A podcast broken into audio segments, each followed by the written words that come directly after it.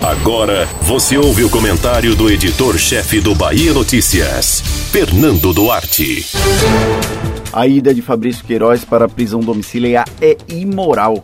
Ele foi encontrado escondido na casa do ex-advogado do clã Bolsonaro, Frederic Wassef.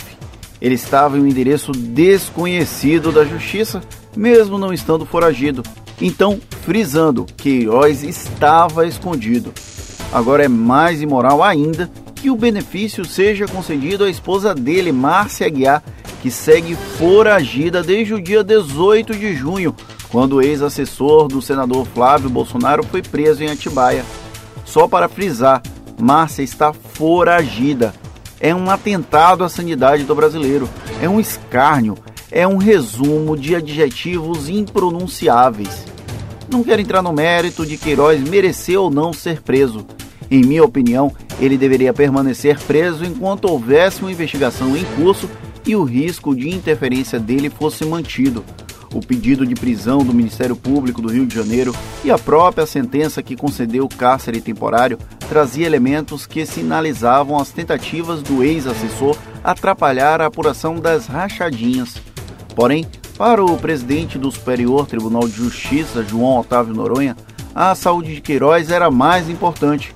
Com certeza, o ilustre ministro pensa diferente de mim. Sinceramente, nessas horas eu não estou preocupado se a decisão é legal ou não.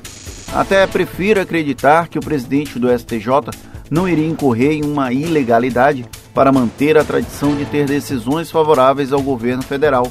Eu só estou indignado com o fato de Fabrício Queiroz ter tido a prisão convertida para domiciliar junto com a esposa foragida, enquanto a ministra Rosa Weber deixou na cadeia um jovem que roubou dois shampoos. Só para frisar, foram dois shampoos. Mas uma mulher que está foragida há mais de 20 dias tem o direito de ficar presa em casa para cuidar do marido supostamente moribundo, mas que não se furtou em fazer comemorações enquanto estava escondido no falso escritório de advocacia em um endereço desconhecido da justiça façam todo o malabarismo retórico para defender esse direito de Queiroz. Só não me venham defender que o cara que roubou dois shampoos não tem esse direito. Ou que Gedel Vieira Lima, que testou positivo para Covid-19 na prisão, também não possa ir para a prisão domiciliar.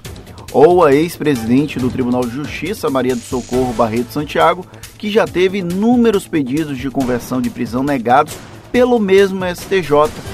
Se a lei é para todos, por que Queiroz e Márcia são melhores? Bata-me uma vitamina de abacate. Odeio a ideia de bebê-la, mas é melhor do que sentir essa náusea que me causa ao ver a prisão domiciliar de um cara que ficou escondido e de uma foragida. Você ouviu o comentário do editor-chefe do Bahia Notícias, Fernando Duarte.